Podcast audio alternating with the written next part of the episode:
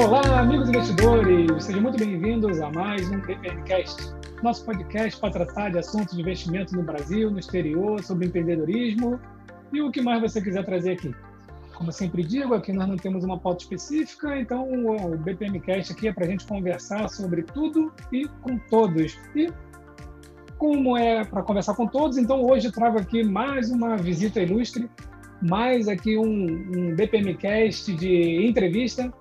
E hoje nós vamos conversar um pouco com o André, do Viagem Lenta, que é um camarada aí das antigas também, então estou tentando resgatar o pessoal e os blogueiros da antiga, que até hoje mantém aí o seu blog, mantém aí todos os seus investimentos, né, o seu trabalho aí de educar as pessoas, e para contar um pouco da história aqui, né? Então, se você não conhece o André do blog Viagem Lenta, você vai conhecer ele agora, e já fica aí também o convite para você entrar lá no, no site dele e ver quanta coisa legal de vários assuntos diferentes tem lá. Bom, mas eu vou deixar que durante todo o podcast aqui, o André vai, vai contando a história dele, vai falando tudo que tem lá no site dele. Então, André, seja muito bem-vindo ao BPMcast. Então, faça aí uma apresentação sua aí para o nosso público e depois eu já vou sair nas perguntas aqui. Obrigado, BPM. É muito legal. Obrigado pela participação. É muito legal a gente poder assim é, juntar pessoas, né, com o mesmo interesse, com as mesmas ideias, né, com os mesmos objetivos, porque assim esse papo assim enriquece um ao outro, né? Uma coisa você manja mais do que eu, uma coisa manja mais que você, e aí quando vai chegando mais gente, né, o conhecimento vai ficando cada vez maior. Então assim, eu agradeço você pelo seu podcast, pelo seu site, pelo seu canal do YouTube, é, que sempre traz muito, amplia muito o conhecimento que a gente tem, tanto da área de investimentos quanto das áreas boas da vida também, né? Essa parte de liberdade, libertário, assim, que eu também curto bastante, é, são coisas assim que vale a pena a gente aprender continuamente. Bom, beleza. Então, assim, é, eu, né, eu tenho, assim, é, sou engenheiro, né, de primeira formação, engenheiro de alimentos. Me formei lá longe, eu tenho já 48 anos, me formei lá na década de 90 e comecei a trabalhar ainda na década de 90 como trainee numa empresa de cerveja. Só que até os ano, o ano 2000, né, quando eu tinha 28 anos, 27 para 28 anos, eu não pensava nada em independência financeira. Era tipo assim, uma mão na frente, outra atrás. Ganhava o salário, gastava quase tudo e não conseguia acumular quase nada. Né? E esse papo, né, é, a ideia da independência financeira veio só na virada do século né, que eu comecei a prestar mais atenção em alguns conhecimentos, né, um professor do MBA que eu fazia me deu uns toques assim, tal, lê isso, lê aquilo, tal. Daí eu comecei a construir uma carteira, eu comecei a ganhar um pouco melhor, né, e daí eu comecei a criar todo esse esse background, né, esse conhecimento para poder um dia conseguir largar, largar o emprego e viver de renda, né? E isso durou os 10 anos, né? Em 2010 eu larguei o emprego, né? fui fazer outro vestibular, fui fazer outra faculdade, é, aproveitei para viajar bastante durante pelo menos quatro, cinco anos, coisas que eu, que eu queria fazer e não conseguia fazer por causa do emprego. O blog ele começou justamente por causa de uma viagem, né, em 2012. Na verdade, no começo eu não falava sobre assuntos financeiros, só que naturalmente isso foi. É... Pô, eu tenho um blog, sou independente financeiramente tem algum conhecimento, eu comecei a escrever. As pessoas, por que você não escreve sobre isso, por que você não escreve sobre aquilo, entendeu? Daí o blog foi ganhando contornos, assim, de, de finanças pessoais, né? E até hoje ele está com esse essa prioridade, né? A partir, acho que 2015, 2016, eu comecei só a falar sobre finanças pessoais praticamente, alguns textos sobre filosofia, alguns textos né, sobre viagens, mais 80, 90% sobre finanças pessoais. E está ativo aí até hoje né? A gente, nos últimos dois anos aí, o foco agora está mudando um pouquinho, né? É, eu vou ser papai de novo agora em dezembro, esse mês, né? Tá chegando, falta duas, três semanas para o bebê chegar. Então, assim, o meu foco no último ano, assim, tá sendo uma transformação, uma reformulação da minha carteira de investimentos, com vias a deixar ela mais com conteúdo passivo, de forma que eu dedique menos tempo na administração do patrimônio, né? Porque até então, até dois anos atrás, eu tinha muito ativo. Né, muitas ações, muitos fundos imobiliários, muitos títulos públicos, muitos títulos privados, então ficar fazendo balanceamento, comprando isso, comprando aquilo, escolhendo, fazendo stock, stock picking, né, isso pegava muito tempo. Então, hoje eu estou fazendo uma transição para que eu tenha um pouco mais de tempo para acompanhar o crescimento é, do meu filho, né, do meu segundo filho agora, e para me dedicar praticamente integralmente a ele. Acho que, em resumo, é mais ou menos isso para a gente começar. É, show de bola, cara. É, o que eu acho muito interessante, né, que você falou da questão da troca, e eu, eu criei o blog em 2014, né? Olha só, você criou em 2012 ali, depois de uma viagem. E o que eu acho interessante é o seguinte, é uma coisa real, não é uma coisa fake, né? E a gente já viu aí na blogosfera que tem muito fake, né? Já aconteceu.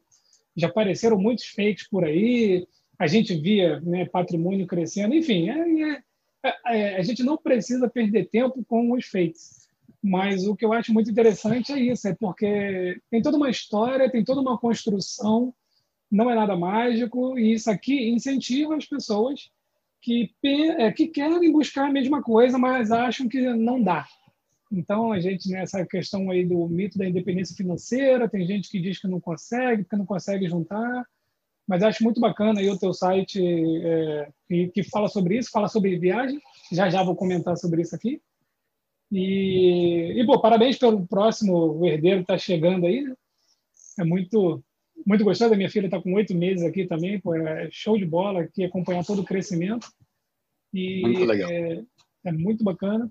Então, é, Bom, você está independente financeiramente, vivendo aí, é, deixando seus investimentos um pouco mais passivos, e nós vamos falar sobre, mais, é, é, é, sobre isso um pouquinho mais. Só que agora eu queria falar o seguinte: é, você se apresentou e já falou que é independente financeiramente.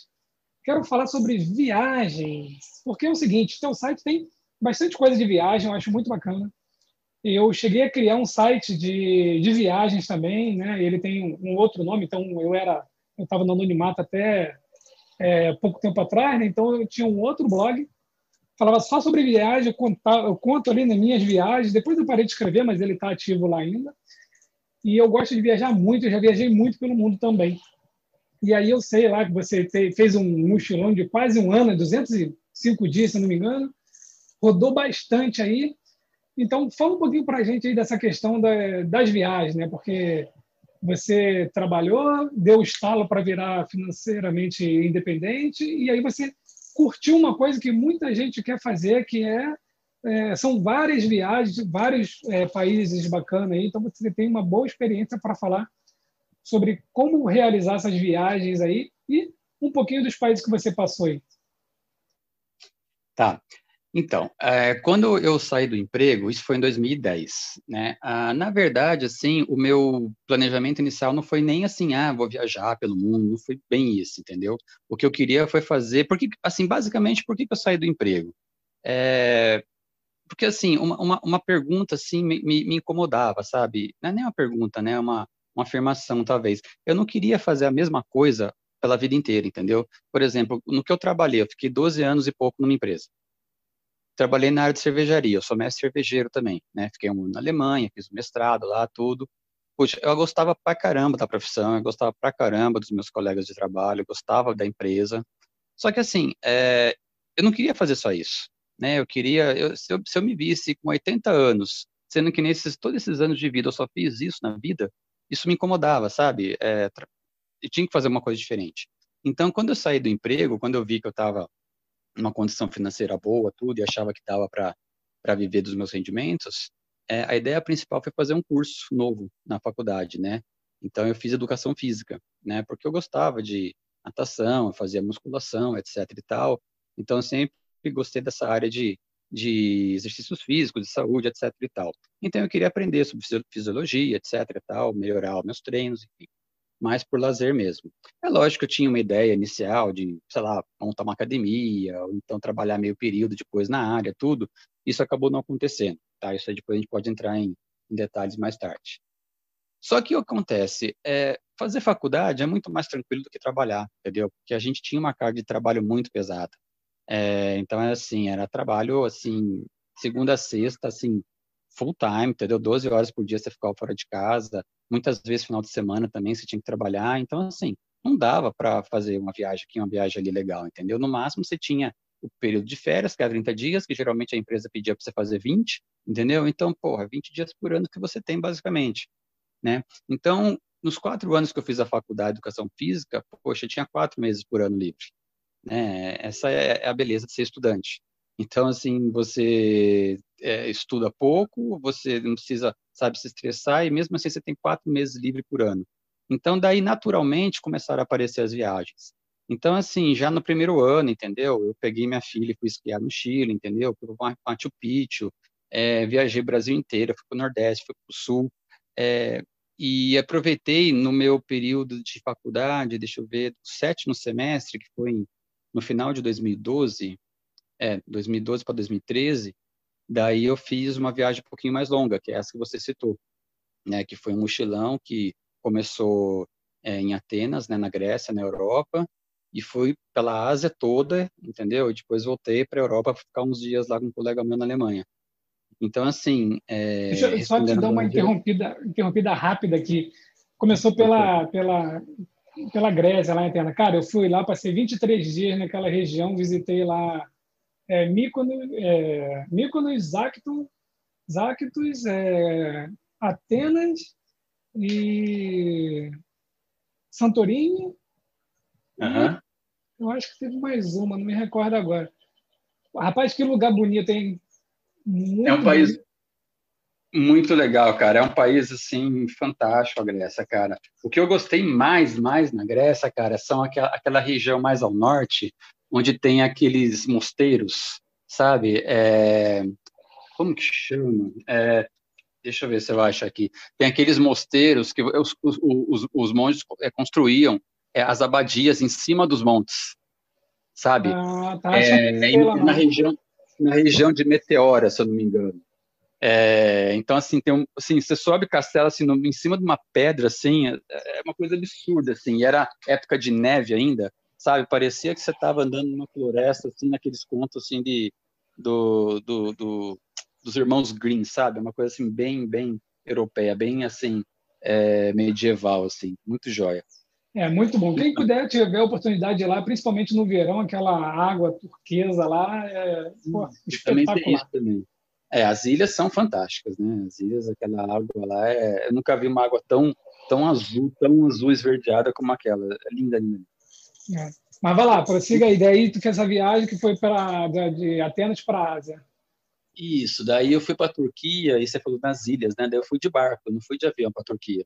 Então eu fui parando em várias ilhas, né? Então eu fiquei um tempo na Grécia, daí fui para a Turquia, daí cheguei na Turquia via foi de Kos para Kos foi a última cidade da Grécia e a primeira cidade da Turquia é a que fica do lado de Kos, não estou me lembrando o nome agora. Você me pegou de surpresa, eu não sabia que ia falar da viagem.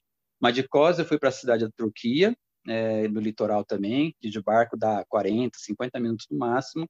E daí eu comecei também uma via terrestre para a Turquia. Passei na cidade de Éfeso, daí fiquei lá na região de aquela famosa no meio da Turquia lá que tem aquelas aquelas construções malucas lá tudo. Eu também agora não estou lembrando o nome, eu sou péssimo de, de lembrar. E depois eu subi para na Acrópole lá no, em Atenas?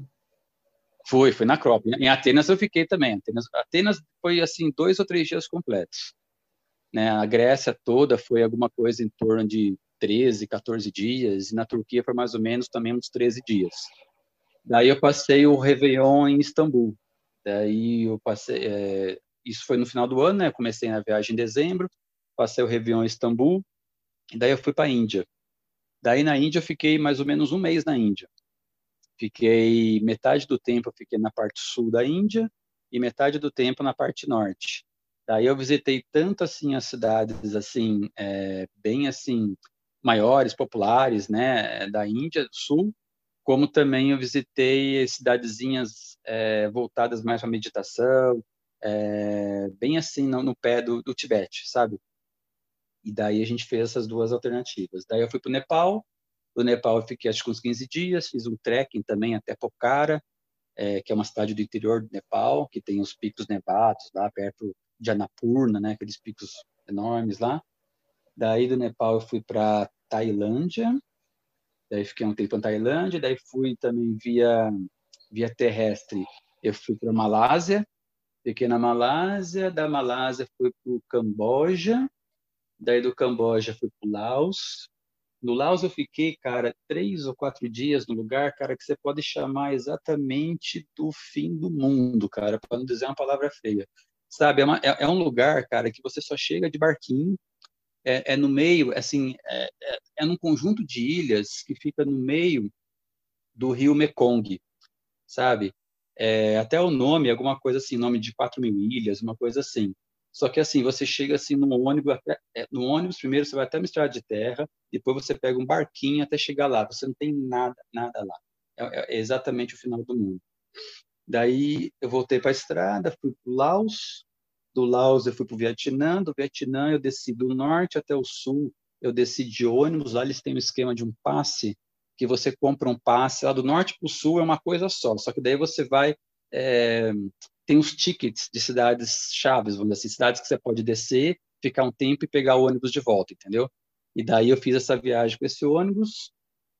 Daí do final do, do Vietnã, para onde foi? Foi para a Indonésia, comecei por Bali. Daí de Bali eu fui para a ilha de Java, Java eu conheci um monte de gente lá, porque eu, eu, eu fiz muito couchsurfing, não sei se você conhece. Então tinha muita gente. Dormir no, no, sofá dos outros? Isso, conheci um monte de gente lá, entendeu? Muita gente maneira, assim, sabe? E era legal, assim, nesses países todos, que, que assim, é, ficando na, com a família, né? Ficando com as pessoas, né? É, você conhece exatamente a cultura, você não é um turista, na verdade. Aliás, você é um turista, mas você não vive como um turista, você vive como uma pessoa local, entendeu? Isso que eu acho que foi o mais legal de toda essa viagem na Ásia, porque é uma cultura totalmente diferente e sabe, e eu vivenciei é, plenamente a cultura, sabe? Eu não fiquei em hotel chiquinho, entendeu? Eu não fiquei andando de ônibus de ar condicionado, sabe? Era ali na lata, pegando ônibus com a galera, entendeu? Então assim foi muito legal. É, da Indonésia fui para Filipinas, daí da Filipinas eu fui para Hong Kong, que antes era meio independente, né, da China, agora não é mais, agora as coisas vão ficar mais difíceis, acho, por lá, pelo menos na parte da liberdade conheci Macau também, que é ali do lado, e depois eu fui para Singapura, fantástica, cara, o estado de Singapura, incrível, cara, aquela cidade, e depois acabou, depois eu voltei para a Europa, é, eu voltei para, onde foi? Para a Suíça, foi um voo de Singapura para a Suíça, daí da Suíça eu fui, o, o, meu colega morava lá, meu colega que mora na Alemanha, ele mora no sul, né, pertinho da Suíça, então ele foi me pegar no aeroporto, Daí a gente ficou lá uma semana na casa dele, uma cidadezinha bem, bem bucólica, né, no interior da Alemanha, na Baviera. Só para você ter uma ideia, a cidadezinha tem 3, 4 mil habitantes, assim, é bem, bem rural, bem, bem assim, conto de fadas, cara, incrível. Daí andei toda pela região, conheci com ele algumas cidades tal. Daí eu fui, voltei, fui para a Áustria, né? O melhor voo para voltar ao Brasil saía de Salzburg, olha só que louco. Daí eu fui para a Áustria, primeiro fui para Nuremberg, fui para Áustria e daí depois eu voltei no Brasil via Salvador. Era um voo, acho que da Condor. Eu não sei se tem ainda Condor, uma companhia alemã de low cost. Daí era um voo que saía de Salzburg, fazia uma parada numa cidade da Alemanha que eu não lembro, acho que é Frankfurt, e daí ia para voltava pelo Nordeste. Daí eu desci em Salvador, fiquei na casa de um colega meu também que mora lá, e daí depois de Salvador eu vim, voltei para São Paulo. Cara, é, Bom, o engraçado é, que é o seguinte, né? depois de todo essa, esse percurso que você fez aí, quando você fala, ah, daí eu voltei para a Suíça, né? É, a Suíça já é uma grande viagem. Eu ah, poderia, ah, só, só, nessa, só nesse tour que você fez aí, eu poderia fazer aí um, um BPMcast de mais de uma hora falando sobre viagens e perguntas da viagem para você, que vai ficar ah, no tá. convite para uma outra hora. Tem muita coisa para falar. Até você até me surpreendeu quando você me perguntou da viagem. Eu não estava esperando falar da viagem. Mas é, tem muita coisa, cara. É, cada, cada lugar que eu fiquei, o, o, blog ele começou com isso, né? O blog foi justamente para contar essa viagem. Então, assim, lá nos primeiros posts do blog, os primeiros, sei lá, os primeiros 50 posts são só dessas via dessa viagem, entendeu? É, e daí, tanto que você falou no, no, pouco antes, assim, que o, o, blog, assim, não tem essa coisa de ficar anônimo, tudo é complicado tal, porque, assim, todo mundo me conhece, assim, sabe? Todo mundo não, né? Quem chegou depois não me conhece. Mas quando eu fiz essa viagem, todos os meus amigos sabiam que o blog Viagem Lenta era meu.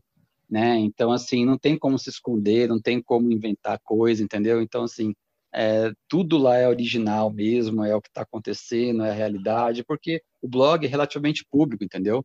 Existem um monte de pessoa que sabe que sou eu, então não tem como se esconder atrás de um manto, como você falou, né, em alguns blogs que a gente vê, né, é, o cara, ninguém sabe quem é, ninguém sabe a veracidade do que está lá, ninguém sabe se o cara está falando a verdade, é, então, assim, tanto você, você no seu caso, você também tem o seu canal no YouTube, você mostra quem você é, tudo. Então, assim, realmente não tem, cara. Tudo aquilo lá é realmente está acontecendo, a experiência nossa de cada dia e a gente, e justamente por ser a experiência real, a gente se sente mais à vontade, né, de conversar, de falar, de, de mostrar o que é bom, o que é ruim, o que a gente acertou, o que a gente errou, enfim. Isso aí. É, isso aí é sem dúvida, porque é o seguinte, quem é, é quem conhece, quem viaja, conhece os lugares por aí, conhece os perrengues, conhece deslocamento, né? conhece ali os detalhes, consegue perceber se a história é, é verdadeira ou não.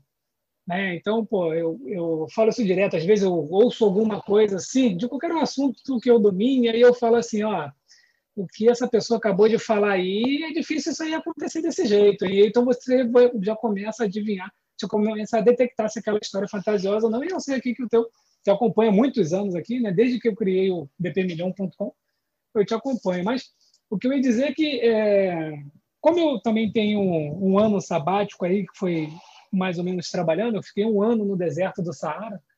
Então, Louco. também tenho uma boa história para contar.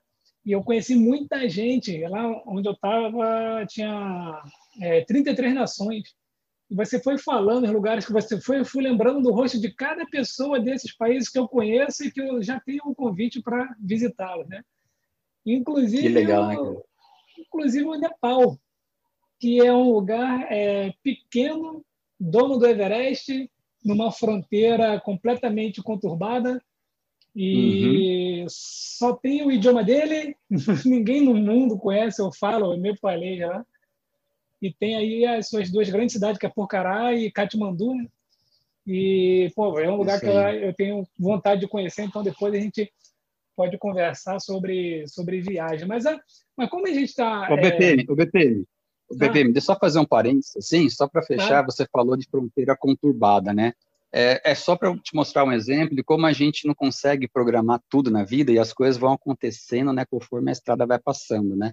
é, o objetivo da viagem era sair do Nepal e ir para o Tibete. Entendeu? Esse era o meu, meu roteiro inicial. Só que aconteceu, é, quando eu estava na Índia, antes de ir para o Nepal, a, a China fechou a fronteira do Tibete com o Nepal. Ninguém mais passava lá. Entende? Então você pode ver que lá em, no primeiro semestre de 2013, em algum, em algum momento aconteceu isso, né? E daí eu não consegui, eh, eu já falei, pô, daí eu tive que reformular toda a minha viagem. A ideia era, era fazer Tibete, entendeu? Depois do Tibete, é, andar no meio da China, entendeu? Depois ir, é, como que era mesmo? Depois ir pelo Vietnã, depois voltar um pouquinho em direção à Tailândia. Só que daí mudou tudo, porque a China fechou tudo. Ah, agora eu vou para Tailândia e vou fazer o inverso, entendeu? Então, assim, é só para um exemplo, né? De, é difícil programar tudo, né?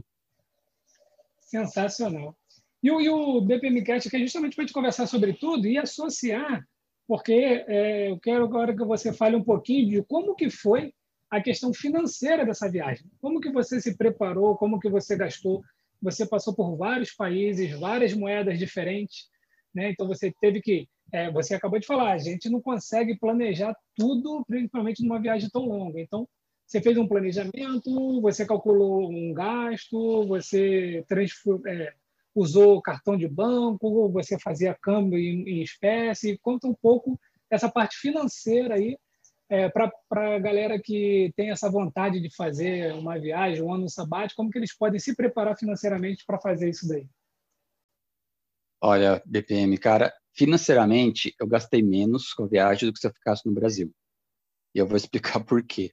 Porque, assim, é, o pessoal que acompanha no blog é, já viu comentários, né, tudo, é, que eu prefiro muito mais alugar do que comprar um imóvel, né? Então, isso tanto em termos financeiros, como também para você ter liberdade, né? Para mudar quando você quiser, quando você tiver vontade, não gostou disso, não gostou daquilo, você sai, pronto. Você não tem o apego, né? Você não, não fica pegado a um imóvel. Geralmente, quando a gente compra imóvel, a gente se apega, né? A gente deixa, às vezes, de curtir outras coisas por causa do imóvel. Então, eu sempre gostei do aluguel. E nesse período, é, eu até tinha um apartamento em Itu, que eu morava em Itu, né, quando eu trabalhava lá. Eu aluguei o apartamento em Itu, mas daí eu aluguei um apartamento em Campinas, que Campinas era onde minha filha morava. E ela veio morar comigo. Então, é, ela ficou um tempo morando comigo, né? E só que no ano seguinte ela ia fazer o vestibular. Aliás, ela fez o vestibular no ano que eu, que eu fui viajar para prestou arquitetura, passou tudo tal, e daí ela fica, ia ficar meio mais independente, né? Então, daí que eu pensei assim, pô, agora eu posso tirar um pouquinho um tempo, entendeu? Viajar tal, porque agora ela já está assim, entre aspas, encaminhada, né? Então foi assim o, o mote, né? O momento que eu que eu decidi viajar. E, e o que, que eu fiz? É, como ela tinha também a oportunidade de morar na casa da mãe, eu também não queria deixar uma, uma pós-adolescente morando sozinha no apartamento, né? É, eu expliquei para ela, ó, você fica um tempo morando com a sua mãe tudo, que eu vou devolver o apartamento. Então, nesse de devolver o apartamento, o que eu economizo de aluguel, o que eu economizei de condomínio, o que eu economizei de internet, de TV a cabo, de sei lá mais o que, de energia elétrica, etc. Quando se junta tudo, BPM, você tem um montante mensal que eu não cheguei a gastar tudo isso na viagem, para você ter ideia. Porque na época também eu peguei o dólar barato, relativamente. Eu não vou lembrar de número, mas com certeza era abaixo de três reais, talvez 2,50. Né? Então, assim, tudo ficou um pouco mais fácil, entendeu? Então, assim, o meu orçamento, é, naturalmente, ele ficou abaixo do que eu gastava aqui. Porque também tem os gastos de lazer, né? Eu sempre, por exemplo, assim, é, lazer, assim, a gente vai no restaurante à noite, a gente vai no barzinho, tudo isso tudo são gastos que a gente talvez, a gente talvez não, a gente não gasta lá, principalmente em países da Ásia, onde o custo de vida é muito barato. Então, por isso que tudo ficou mais barato. Assim, se, for, se você for pegar todo o período que eu, que eu viajei, que eu gastei, é, foi menor do que eu gastaria se eu tivesse ficado no Brasil morando no, meu, no mesmo apartamento. Entende? Então, isso financeiro não foi uma preocupação. Na verdade, economizei dinheiro viajando. E, bom, daí você me perguntou como que foi o esquema, né? Eu levei um, um pouco de dólar, mas foi pouco, entendeu? Só para emergência mesmo. Escondi num compartimento secreto, da bagagem e tal, do mochilão. É, só ia tirar aquele dinheiro realmente se acontecesse alguma coisa é, muito grave. Tinha também uma reservinha, porque eu tinha duas mochilas. Eu tinha um mochilão grande e tinha uma mochilinha menor, onde eu levava o, como que chamava aqueles notebook, netbook, né? Antes, antes tinha uma época de netbook, eu comprei sim, um netbook sim. de 10 polegadas, né? Então cabia numa mochilinha pequenininha.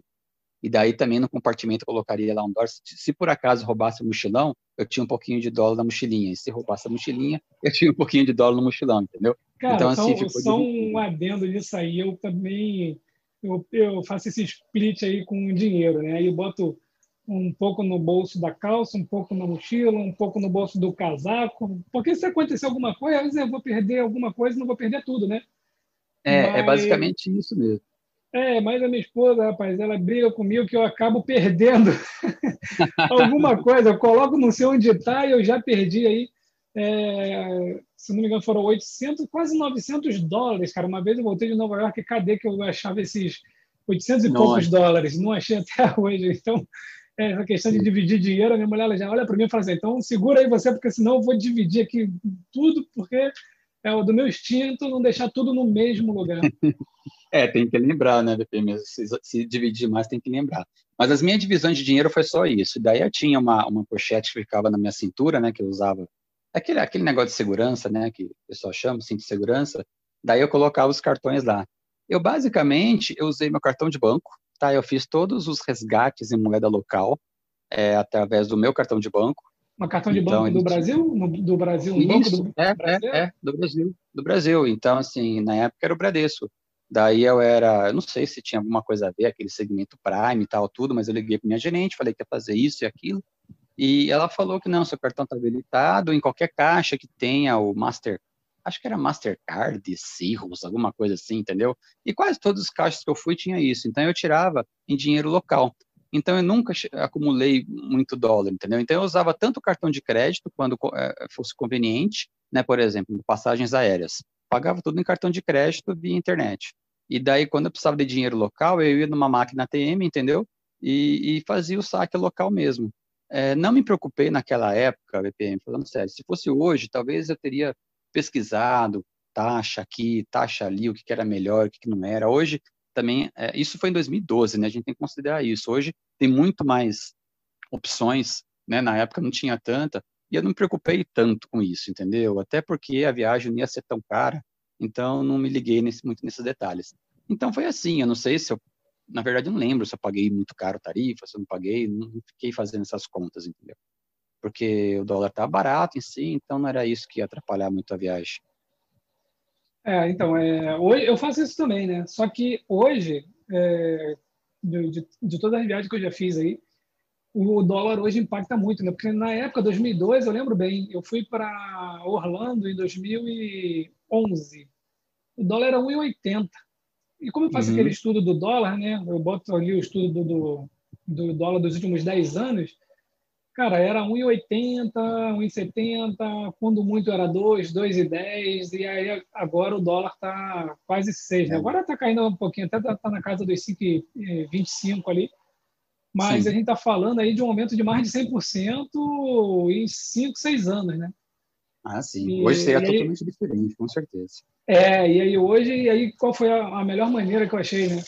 Uma conta num banco no exterior, hoje eu tenho conta no BB Miami, também tenho conta no, na Wells Fargo, e o câmbio do banco lá nos Estados Unidos é, é, muito, muito mais favorável do que qualquer banco brasileiro. Então, se você for sacar, converter de dólar para a moeda local do país que você tiver, é muito melhor do que converter de reais, porque nosso sistema financeiro exige que você faça uma conversão para dólar e depois para moeda local. Né?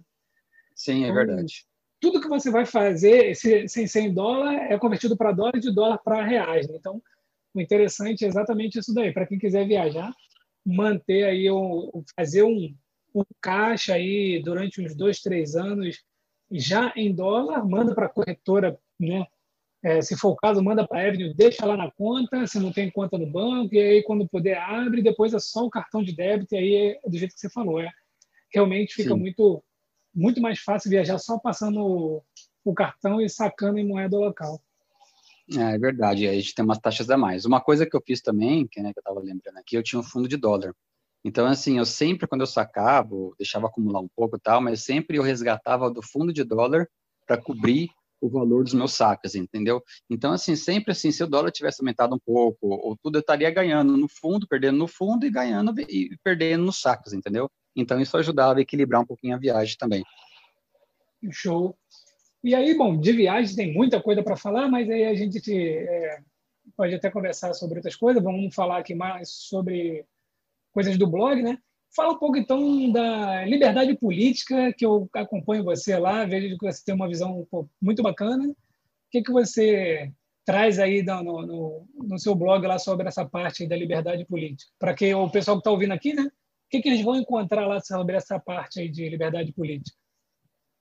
Liberdade política tem vários textos lá, BPM, só que eu não estou atualizando, tá? Mas também são textos que não envelhecem, né? São textos, assim, de, de filosofia, autores, por exemplo, como John Locke, Ayn Rand, é, são, assim, eu li muitos livros, depois que eu, que eu também saí do emprego, é, com o tempo, né, você acaba é, preenchendo ele com coisas que você queria fazer antes não podia, né? Então eu comecei a ler bastante, né? E uma das áreas que eu gosto muito de ler é sobre filosofia política. E eu sempre gostei de, dessa área é, do libertarianismo, assim, porque é o liberalismo clássico, na verdade, né? O termo liberalismo hoje ele ficou meio, é, sei lá, deturpado, vamos dizer assim. Se a gente fala de liberalismo para um americano, para ele lá é, é, é, a esquerda, né? Então, assim, é difícil, assim, a gente a gente para explicar direitinho o que a gente pensa, eu acho que o papo tem que ser mais extenso, maior, porque as, as pessoas às vezes entendem como uma coisa diferente.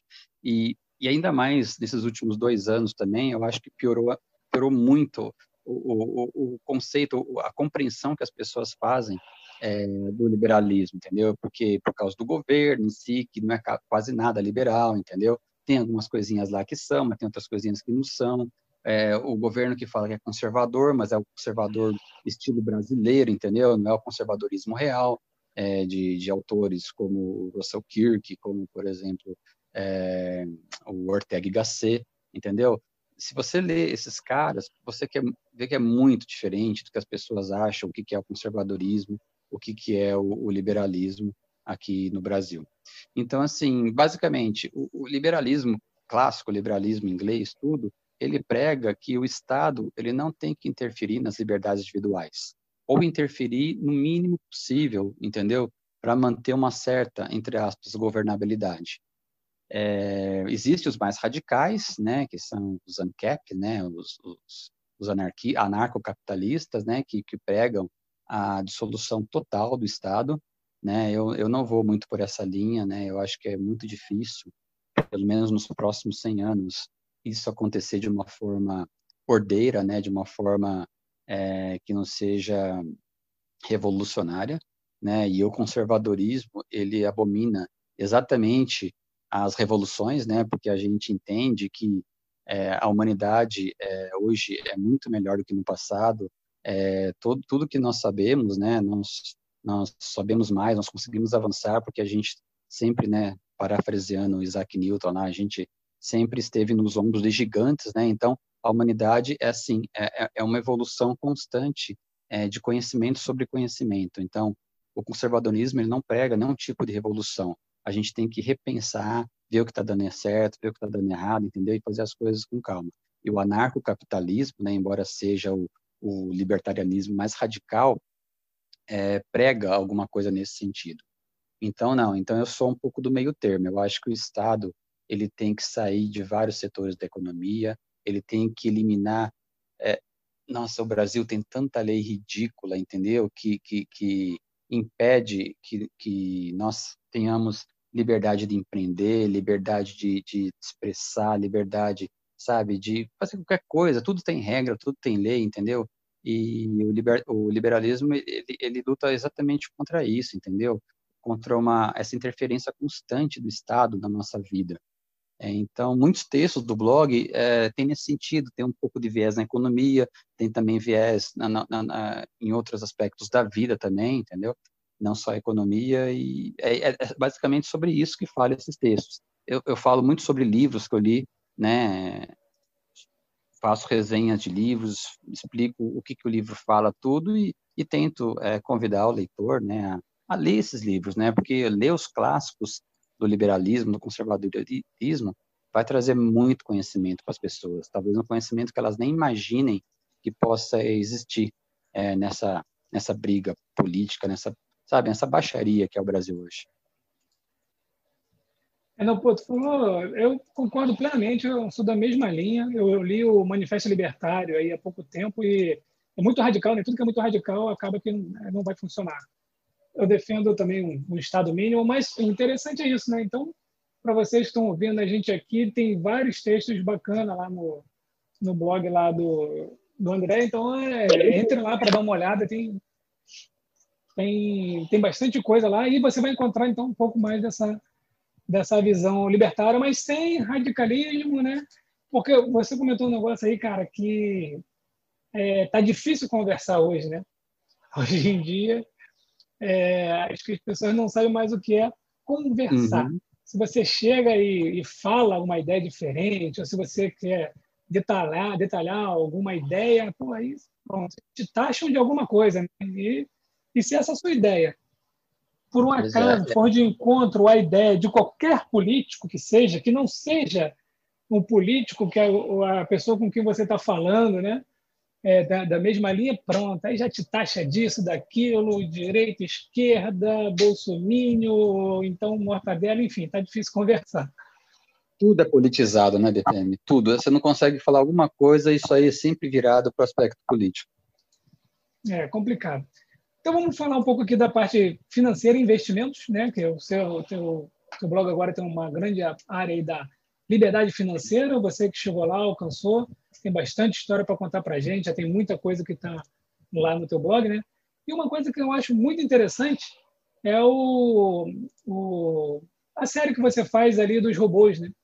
Você é, começou ali, se não me engano, foi em 2018, né? Isso, dos robôs foi. É, então, conta um pouquinho para a gente aí, porque é, ainda tem gente que acredita em mágica, acredita em ganho rápido, acredita que é só colocar 5 mil ali que vai virar 2 milhões, enfim, né?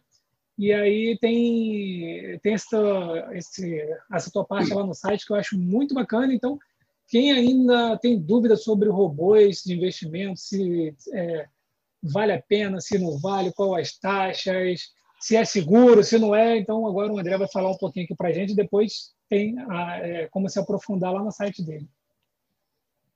É, então, é, só voltando um pouquinho para explicar o porquê que apareceu essa série, né, e quais foram as outras que apareceram depois, foi assim, é, a partir de 2014, é, eu comecei a perceber que, assim, eu fiquei quatro anos na faculdade, né, na universidade, viajei bastante nesse período, né, fiquei morando com minha filha, cuidei da minha filha, etc e tal, então eu larguei um pouquinho a mão dos investimentos. E daí eu vi que a rentabilidade acabou piorando um pouquinho, etc e tal, não, eu falei, vou ter que fazer alguma coisa tal, né. Daí, quando eu saí da faculdade, eu vi também que a Dilma estava fazendo aquela bagunça no país, entendeu? Não ia dar para abrir academia, porra nenhuma. É, salário de educador físico com droga, entendeu? Então eu falei, não, eu, vou ter que me virar é, com os meus investimentos, né? Daí eu falei, não, agora eu vou virar gestor, entendeu? Para valer. Uma coisa que eu nunca tinha oportunidade de ser assim, full time, vamos dizer assim, né? Porque antes eu trabalhava, depois eu fui fazer faculdade, e só que aí voltando da viagem, me formando tal, 2015, 2014, 2015, vamos lá, vamos agora é, virar gestor. Daí eu comecei a pesquisar, fazer stock picking, pesquisar a empresa, análise de balanço, etc, etc, etc, tal. E daí eu fui vendo o quê? Fui vendo assim, durante esses anos, 2014, 2015, 16, 17, 18, assim, o meu tempo também começou a assim, ficar é, puxado, entendeu? Eu saí do emprego para ter uma certa liberdade e tal, só que daí eu vi que eu tenho que ficar agora monitorando meus ativos, vendo se tá, o que está caindo, o que está subindo, é, vendo se dá para realizar lucro aqui, vendo se dá para é comprar um pouco daquele ativo que caiu e, e tem bom fundamento aqui, entendeu? E rebalança na carteira, e isso vai tomando algum tempo seu, né? Então, assim, eu comecei a me desvirtuar um pouco daquela ideia de ter é, mais tempo e liberdade. Embora eu tivesse, lógico, muito mais, muito mais tempo e liberdade quando eu era empregado, né? É, é, é só minha posição relativa, né? Eu queria ter um pouco mais, vamos dizer assim. E daí, em 2018, eu comecei a começar a aparecer aqueles robôs de investimentos, né? a Monetos, a Verius, é, a Warren, e a Magnetis. Eu falei, Pô, será que isso aqui pode ser uma boa, tal, não sei o quê.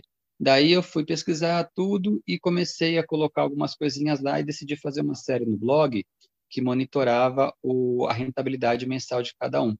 Então eu, eu investi nos quatro, né, um valor pequeno é, inicialmente, é, alguns é, frequentemente, assim, regularmente, alguns meses eu, eu colocava uma, um mesmo aporte em cada um deles, tal, e fui monitorando a rentabilidade de cada um né? E isso existe até hoje, tá? Isso começou em 2018, tem até hoje funcionando tal. É, a Velhos hoje não está mais, por quê? Porque a Velhos é, foi meio sacanagem, tá? A Velhos, desde o começo, a Velhos não deixou eu aportar em, em renda variável, tá? Os outros foram tranquilos pelo, pelo, quantidade, pelo aporte que eu estava fazendo, dava para colocar a parcela em renda variável que eu queria, que foi mais ou menos um terço tal. A Velhos não, a Velhos na época você tinha que investir 50 mil entendeu? Para eles poderem colocar uma parte de renda variável. Poxa, se eu colocar 50 mil na Vera, eu vou ter que colocar 50 mil todos, né? Porque eu quero fazer uma comparação e tal, né? E eu falei, não vou investir tudo isso em coisas que estão começando, né? Então a Veris ficou sem a renda variável, ficou só renda fixa. E, e a comparação foi assim até uns dois, três meses atrás. Só que há dois, três meses atrás, quem, quem talvez é, seja cliente da Vero sabe, eles mudaram da Rico para Isinvest. E eu tinha, eu tenho, né, aplicações de tesouro direto na Isinvest. Daí eles falaram assim, que eles não teriam como separar as coisas, entendeu? Que meu tesouro direto ia ficar dentro da Verius. Eu falei, não, não quero, meu tesouro direto é meu, entendeu? Como que você quer o que, que o tesouro direto fique dentro da Verius? Ah, não tem como, não sei o que, tá, pô. Então tá, então tchau, entendeu? Daí eu cancelei a Verius. Achei isso um absurdo, né? A gente tá falando de liberdade de escolha, né? Liberdade de você ter. Não, a Verius entrou para a Isinvest e falou que teria que capturar os meus tesouros, os meus títulos de tesouro, é, senão não poderia mais operar comigo. Eu falei, tchau. Então agora é. tá. É tipo tá assim, né? Eu vou, eu, vou, eu vou prestar o serviço para você do jeito que eu quero, aumentando o meu portfólio de certa forma, com o que você já tinha antes de entrar aqui. Pois é, eu não tenho a possibilidade de escolher, é ridículo, entendeu? É uma, é uma é. palhaçada. Eu nunca vi um negócio desse. E, então, hoje, hoje quem for é, acessar lá, você vai ver que a, a comparação é só com a Magnetis, com a Monetos e com a Warren, tá? É, eu, assim, a forma de operacionalizar, eu gosto deles, tá? Se fosse fazer um resumo, eu acho que eles têm uma boa plataforma, é facílimo fazer o depósito, é facílimo é, você é, setar o quanto de renda variável você quer na sua carteira. Então, nisso, eu acho que eles atendem bem. Só que a rentabilidade até agora, não, para mim, não está tão legal, entendeu? A rentabilidade histórica. Eu acho que eles estão devendo um pouco. É lógico que ainda o prazo é pequeno, né? A gente tem que pensar é, em avaliar uma rentabilidade mais a longo prazo, mas até então é, não está muito legal. Porque hoje eu tenho como comparar também com outras carteiras que eu tenho, só para complementar então a ideia inicial de a gente ter mais tempo, né? Então eu comecei a fazer uma carteira com bolsa de investimento, depois eu comecei a fazer uma carteira é, passiva com fundos de investimentos, tá? Esses fundos renomeados, né, de gestores, né? É, Verde, JGP, etc e tal. É, essa é uma outra carteira. Tem a minha carteira ativa normal, né, que é a minha carteira original, cheia de ativos que eu faço com o próprio rebalanceamento. E agora também eu estou com uma carteira de ETFs, que eu comecei esse ano, em 2019. Né, uma carteira de ETFs é, onde, com poucos ativos, tá, onde eu faço apenas os rebalanceamentos é, através de uma condição prévia lá que eu coloco também no texto. Então, o que, que eu estou fazendo hoje? Estou fazendo a comparação de todas essas rentabilidades, ali, das carteiras do robôs, das, da minha carteira ativa original, da minha carteira passiva de fundo de investimentos, da carteira de ETFs e também estou colocando um fundo de fundos, também como, vamos dizer assim, como uma, uma, uma opção a mais básica possível para você se investir, entendeu? É só você aplicar no fundo e acabou, né? Então, para verificar se com o tempo a rentabilidade dele é compatível com alguma das outras carteiras. Porque, no fundo, BPM, qual é a ideia disso? É você fazer, é analisar o custo-benefício, entendeu? Porque cada uma delas tem um tempo diferente de gestão. Por exemplo, se você comprar só o FOF, entendeu? É a coisa mais simples do mundo, entendeu? Ah, o meu filho que vai nascer daqui a cinco anos, talvez ele consiga fazer isso diretamente, ele não tem que pensar. Você vai lá, tem um aporte sobrando, tem um dinheiro sobrando para aportar, vai lá e coloca no fundo, pronto, acabou. Entendeu? Talvez a única diferença é que você tenha que ter uma reserva de emergência em outro, em outro lugar, né, líquida, é, em Selic e tal, e pronto, fechou. A minha carteira ativa, embora eu esteja diminuindo bastante o meu número de ativos, é mais complexa, entendeu? Eu já tive 40 ações, já tive 25 FIs, entendeu? Hoje está um pouco menor, estou diminuindo, mas é, é, assim, apesar dela estar tá com rendimento melhor, vamos dizer assim, em geral, é, ela exige muito tempo. Então, assim, eu tô, eu tô é, aceitando um rendimento menor sendo que eu tenho um menos, menor tempo de, de gerenciamento de carteira, entendeu? Então, é esse balanço que eu estou fazendo com, com a rentabilidade acumulada dessas carteiras. É essa a ideia do, da comparação.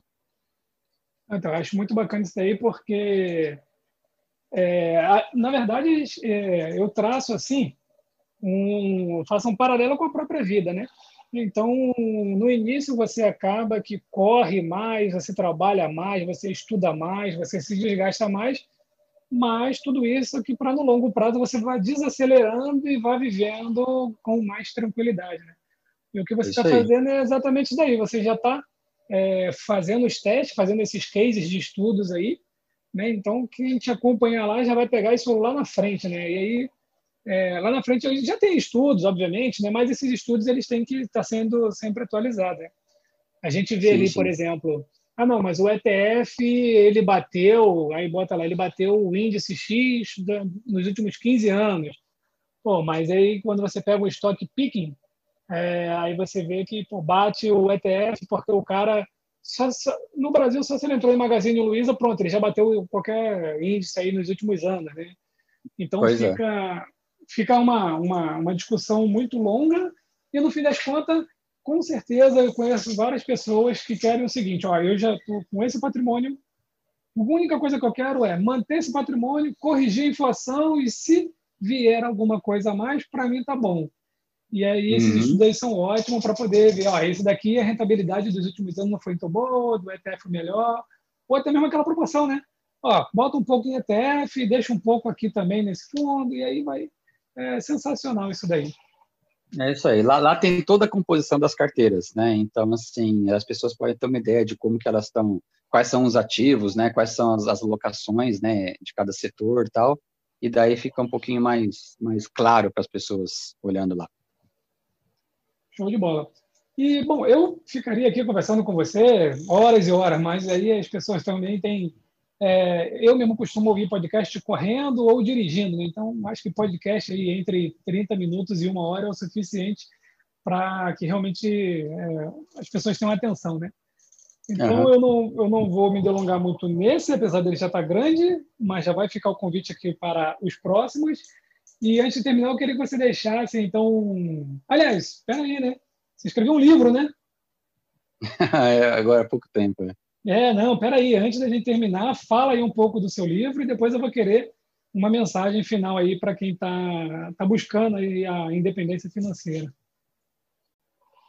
Então, o livro, é, BPM, ele, assim, se, se, eu te falar que no final do ano passado, eu não tinha, assim, uma ideia nenhuma de lançar, de fazer o livro esse ano, é, talvez você não acredite, entendeu? Tá, tá, tá, é, tinha uma ideia, assim, uma sementinha, assim, mas é, não tinha nenhuma ideia de fazer ela florescer esse ano, né? Só que esse ano, o que aconteceu, né? Primeiro, é, eu, eu comemorei, né, entre aspas, assim, né, os 10 anos da minha IF, né? Então, eu saí do, do emprego em 2010, né? Então, 2020 está fazendo 10 anos que eu estou é, totalmente é, é, vivendo por meios dos rendimentos do meu, do, da minha carteira de investimentos. Então, assim, então falei, poxa, legal, né? Seria legal, assim, fazer alguma coisa para comemorar isso, né? E daí o que aconteceu? Daí veio a pandemia. Né? Por mais que a gente é, trabalhe em home office e tudo, né? a gente deixa de sair à noite, a gente deixa de, sair mais de final de semana, tudo, então acaba sobrando mais tempo, né? Então, assim, falei, puxa, agora, o que eu vou fazer com esse tempo? Pô, será que agora é o momento, né, de escrever o livro, tal, não sei o quê? E, e daí que aconteceu também no meio da pandemia. Nossa, minha mulher ficou grávida, entendeu? Vou ter um filho. Poxa, depois acho que vai ficar difícil, né? Porque eu vou querer me dedicar pra caramba, né? Esse, com esse moleque agora, acompanhar o crescimento, eu vou ensinar tudo que eu puder, entendeu? E daí vai ficar mais difícil escrever o livro. Falei, pô, então tem que ser agora, né? Então, assim, eu peguei, assim, a maior parte do, do maior parte do conhecimento, né, que até já, muita coisa eu escrevi no blog, tudo, e daí o que, que eu fiz no livro? Eu implementei com outras coisas, outras experiências de vida, tudo, e eu coloquei ele, assim, tudo que eu aprendi é conforme as etapas da minha vida, entendeu? Então eu resolvi contar, assim, desde o comecinho, entendeu? Desde quando eu entrei na faculdade, em 1990, né, como que foi aquela década maluca, né, que eu não conseguia acumular dinheiro nenhum tal. Entrei eu entrei no, no, no século 21, né, século 21, é com patrimônio negativo, entendeu? E daí o que, que eu fui aprendendo durante os anos 2000, é, no que que eu li, o que que eu vi, como que foi, o que que eu comecei a investir, entendeu? E, e a cada momento eu, eu, eu, eu, escrevi em cada capítulo o que, que eu aprendi naqueles momentos, entendeu? Então eu fiz esse, esse link é, em relação à minha vida. Então, assim, é, acabou saindo assim meio uma biografia, meio um, um, um, modelo, né, de que, que, procurar a independência financeira tem os seus altos e baixos, tem seus erros e acertos. É, você não vai acertar na primeira, né, você vai ter que aprender bastante com testes, é, fazer isso, testar isso, testar aquilo. Se você conseguir é, analisar erros de outras pessoas, entendeu? E não cometer os mesmos erros, né? Acho que você adianta bastante, né? Os passos, você evita é, as mesmas coisas é, que atrasaram outras pessoas. Então, assim, então é, o objetivo do livro é claro, não é ter lucro, não estou colocando editora nenhuma tal. É, ele está disponível na Amazon por e-book, ele está disponível no Clube dos Autores com impressão sobre demanda, se você quiser impresso. É, mas o objetivo não é ganhar dinheiro, dinheiro, nada disso, até porque o lucro é mínimo. O objetivo é simplesmente disseminar o conhecimento, porque eu percebi que muita gente não tem acesso aos blogs, né? Muita gente é, fica naquele ecossistema da Amazon, é, muita gente talvez prefira ler um livro de papel, entendeu? Chegar na cama à noite, abrir as páginas e ler e tal. Então, assim, só o blog talvez fosse um pouco restrito, né? Então, as pessoas que me incentivaram a ler justamente para atingir um público que não vão lá, não fica vendo blog. Porque se a gente for analisar, é, o seu público curte, meu público curte, mas a maioria das pessoas não ficam lendo coisas na internet, coisas sérias, entendeu? A maioria das pessoas vão lá para ver é, fotinho, gif, para ver videozinho bobinho, entendeu? Então, assim, é, não adianta, entendeu? É, você, de certa forma, o alcance é limitado. Então, a ideia do livro é justamente ampliar um pouco o alcance, entendeu? Dessas ideias, que é possível você alcançar a liberdade financeira, que é tudo um equilíbrio né, entre o que você ganha e o que você gasta, né, os dois lados são importantes. É, o livro é, tem uma pegada muito grande também em simplicidade, minimalismo, tá? Você não precisa de muito, né, para se viver a felicidade real, está além é, do dinheiro, além das coisas materiais da vida. Então ele tem uma pegada bem forte nesse sentido também. Ele não é um livro só de finanças pessoais.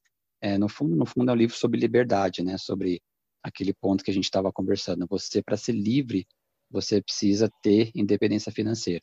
Né? Esse é o primeiro ponto. E daí você faz o que você quiser com a sua liberdade. Né? O dinheiro, no fundo, não é, não é um fim, né? É só um meio para você conseguir o que, o que você deseja.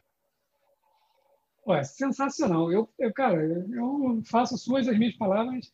Eu penso ainda em, em escrever um livro é, nessa ideia que você falou, né? Na verdade, o livro é exatamente contar a experiência, os erros, os acertos, criar atalhos para quem quiser né, chegar lá no, no mesmo objetivo. Né? E, mas esse projeto ele fica um pouco mais para frente para mim. Eu tenho 40 anos, né? você tem 48, de repente até 48 eu escrevo meu livro aí também. Está no tempo ainda. É, tem um tempo ainda aí. E, pô, muito bacana. Depois eu vou, inclusive, colocar o seu livro lá no, no BP Milhão. Tem lá a livraria do BP Milhão tem lá os livros que eu já li ou os que eu ainda vou ler. Né? Que Legal. eu indico ali, que são os livros que eu já li ou vou ler. Eu vou colocar o seu livro lá também. Porque tenho certeza que eu ainda não li o seu livro, mas ele vai entrar na, na lista lá de leitura. Mas eu acompanho o seu blog, então já sei que tem bastante coisa ali que, que eu já conheço. Né? E por Legal. fim, é, deixa aí uma mensagem, então, para quem é, sonha em ter uma independência financeira, acha que não é possível. Aqui, pô, no Brasil, essa, essa comunidade FIRE ela não é tão grande. Quem é FIRE, né, é, que é o independente financeiramente o mais cedo, né, antes do, da idade lá, é, acaba que fica com medo de falar que é. Você comentou aqui que trabalhou, acho que 13 anos né, na, na mesma empresa? Foi 12 anos e pouco, não chegou a 13, não. É, então, 12 anos e pouco e você já estava cansado de trabalhar 12 anos e pouco ali. Caramba, tem gente que trabalha 45 anos na empresa, né? A gente não sabe se é porque quer trabalhar ali ou porque né, virou escravo da empresa. Né? Mas aí, qual é. mensagem que você deixa para essa galera aí que acha que isso não é possível? É, a mensagem que é possível, é possível, tá? É, existem exemplos, né? Eu falo por mim mesmo, né?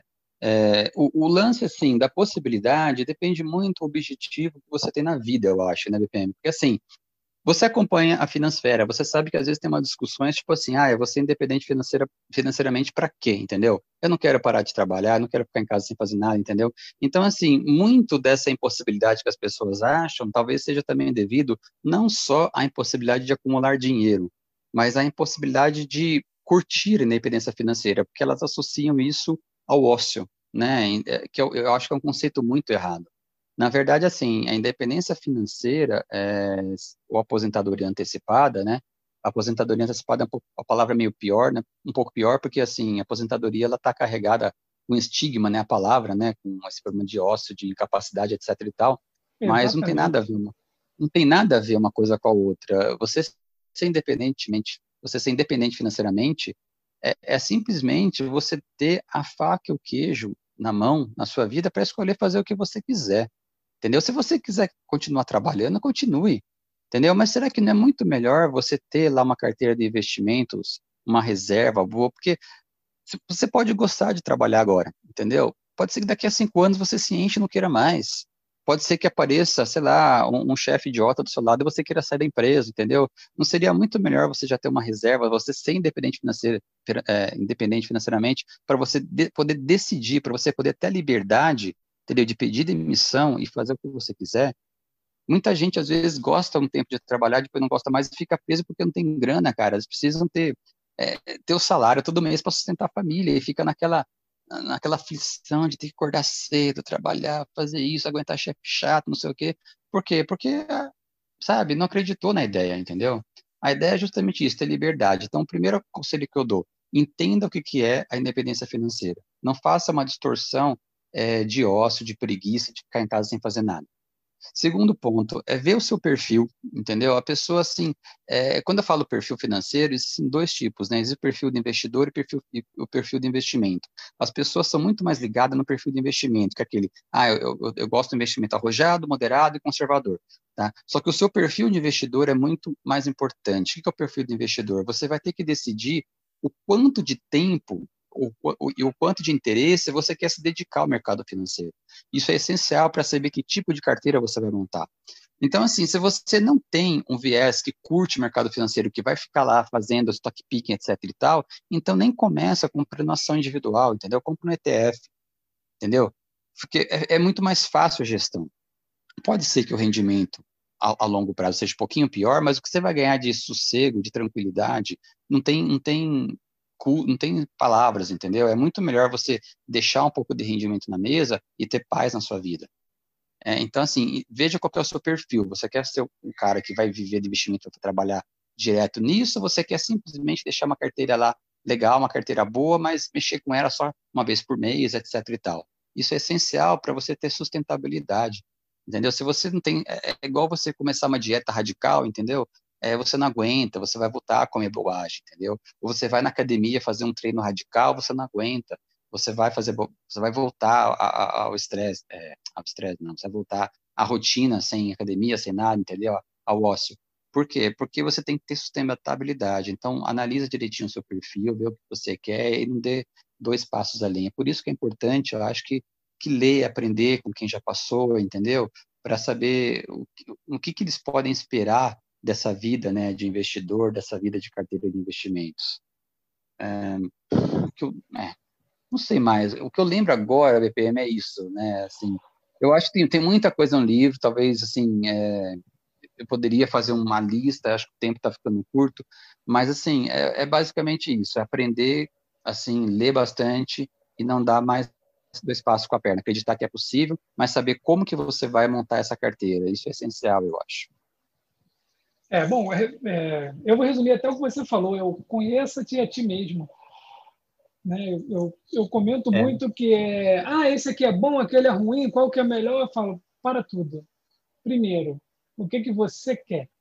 É, qual uhum. é o uhum. seu perfil? Qual é o seu objetivo? Né? Então, é, isso que eu acho bacana, a questão de mentoria. Né? Eu comecei a fazer mentoria há pouco tempo, a agenda pequenininha ainda, mas é, a primeira coisa que eu falo é: você já sabe o que, que você é, onde você quer chegar. É assim, porque você precisa se conhecer, saber o que, que você quer, o que, que você tolera, e aí a gente vai traçar o caminho é, em, em busca disso aí. Uhum. Então, é. Não tem resposta certa, né? Não tem. Ninguém consegue viver em paz tendo um perfil e olhando né, para o que o outro que tem um perfil diferente está fazendo. Aí o, uhum. pô, né, vai ver o cara operando opções e aí ele fala que está ganhando. Aí você pô, não aguenta ver variações de mais de 3%, aí você fala, caramba, eu também. Então a primeira coisa é, é conheça-se a si mesmo, né? E aí o resto é só seguir aí é, meia dúzia de, de, de blogs e sites que de falar sobre o assunto, que já vai ter bastante material para estudar, né? Isso. Legal. E rapidinho, BPM, só para fechar, Claro. Só para fechar rapidinho, é uma coisa que eu falei muito no livro também, que eu esqueci, né, agora acho que é importante, é a palavra equilíbrio. Né? Tem muita gente, por exemplo, que aporta tudo e não vive o presente, né? buscando garantir o futuro, e tem o inverso, né? as pessoas que são a, as mais perdulárias, né? que, que gasta tudo e, e não guarda nada para o futuro. Se você não tem um equilíbrio nisso, cara, você está ferrado, porque você também não vai aguentar. Aquele cara que aporta tudo e vive que nem mendigo também, que vive sabe, é, é, não querendo gastar dinheiro para nada, uma hora ele vai surtar, entendeu? Então você tem que ter o equilíbrio entre viver bem o presente, mas garantir também o futuro. É uma coisa que eu falo bastante no livro também. Cara, sobre o equilíbrio, eu já escrevi uns três, quatro posts, tipo, é outra coisa interessante. Eu tenho um amigo dos dois lados. Eu tenho amigos que, é, ah, não, não vou investir, é porque o cara começa a investir 300 reais, aí rende lá dois reais, aí ele fala, pô, vou ficar colocando 300 todo mês para ganhar dois reais. Dois reais eu acho na rua. E aí pronto, não começa, né? E por outro lado, cara, eu tenho amigos que já têm um patrimônio bom e não cria momentos com a família. Então, uma coisa que eu falo uhum. demais também, sabe? Eu tenho amigos que já moraram no exterior, já moraram nos Estados Unidos. Eu tenho amigos que é, moraram nos Estados Unidos com filhas, crianças, e não levou as filhas à Disney. Eu falei, cara, se você não entende o que, que é magia, né, é, vamos tirar as questões de consumismo. Né? Assim, olha para uma criança, o que, que é uma fada para uma criança, né? a magia dos brinquedos, ir lá, enfim. É, eu falo, cara, se você não, se você estava lá e não levou, daqui do Brasil tu não vai levar nunca. E é. uma coisa que eu falo muito é a questão de criar memória. Né? Então, é, você fica, você passa o ano inteiro dentro da sua casa com seu filho, com a sua filha. Você não cria a mesma memória do que você pegar e fazer uma viagem para algum lugar, é, descobrir, enfim, né? Eu falo isso porque eu já fiz uma viagem com a minha filha por, é, pelos Estados Unidos, Califórnia, a gente alugou na época um Mustang conversível, só eu e ela, ela tinha 15 anos, e isso aí vai ficar na mente dela para sempre. Depois nós fizemos uma viagem, de, rodamos o Uruguai inteiro, passando por vários pontos no Uruguai, só eu e ela também. Aí já fomos para Nova York. Então, assim, criar memória. E aí é, é o que você falou, a questão do equilíbrio. Então, se você equilibrar que esse daqui é para viajar e criar uma memória, esse daqui eu vou investir, aí, cara, eu acho que realmente equilíbrio é a chave de tudo aí. É isso aí. Legal, cara. Cara, muito obrigado pelo papo. Né? Um papo aqui é, leve, a gente já está conversando aqui há mais de uma hora, mas é um papo muito leve, tem muito conteúdo aqui para a gente explorar aqui, e depois a gente vai. Eu vou te convidar outras vezes, com certeza, e a gente vai pegar um assunto específico desse aqui, a gente vai detalhar um pouquinho mais, porque agora a gente só apresentou o catálogo de assuntos que a gente pode desenvolver aqui. Ah, legal, cara. Obrigado, cara, pelo convite. É, foi muito legal. Foi super descontraído, né? Até, assim, eu, eu até peço desculpas, assim, que a gente não combinou nada, né, cara? Tudo que a gente está falando aqui foi de bate-pronto, assim, não teve estudo nenhum. Você, foi ontem, né, que você comentou, ah, vou te convidar, não sei o que e tal, né? Então, não teve pauta, não teve nada. Então, foi uma coisa, assim, bem assim, é um bate-papo bem legal, assim. É, com certeza ficaram coisas para falar, é, mas a gente tenta é, tirar o atraso nas próximas conversas. Beleza, André. Muito obrigado.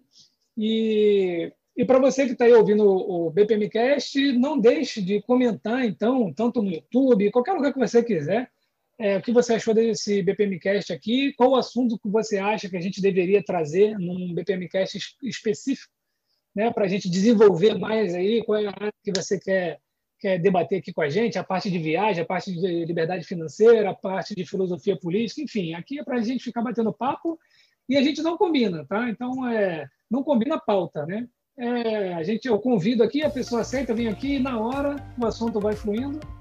Ficamos por aqui então, nos vemos no próximo BPM Cast.